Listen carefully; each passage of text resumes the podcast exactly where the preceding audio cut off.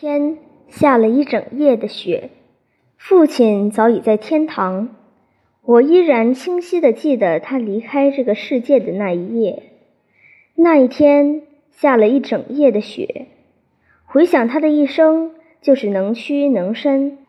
父亲的伟大在于靠双手劳动养家，在于明白能屈能伸，干活就有饭吃的道理。挣着干干净净的钱，吃着温温饱饱的饭，这一点我像我父亲，走到哪里都不服输。我又把这些品格传给女儿卞江，她自己大学毕业，独闯欧洲，定居德国。现在她成了德国雕塑艺术家。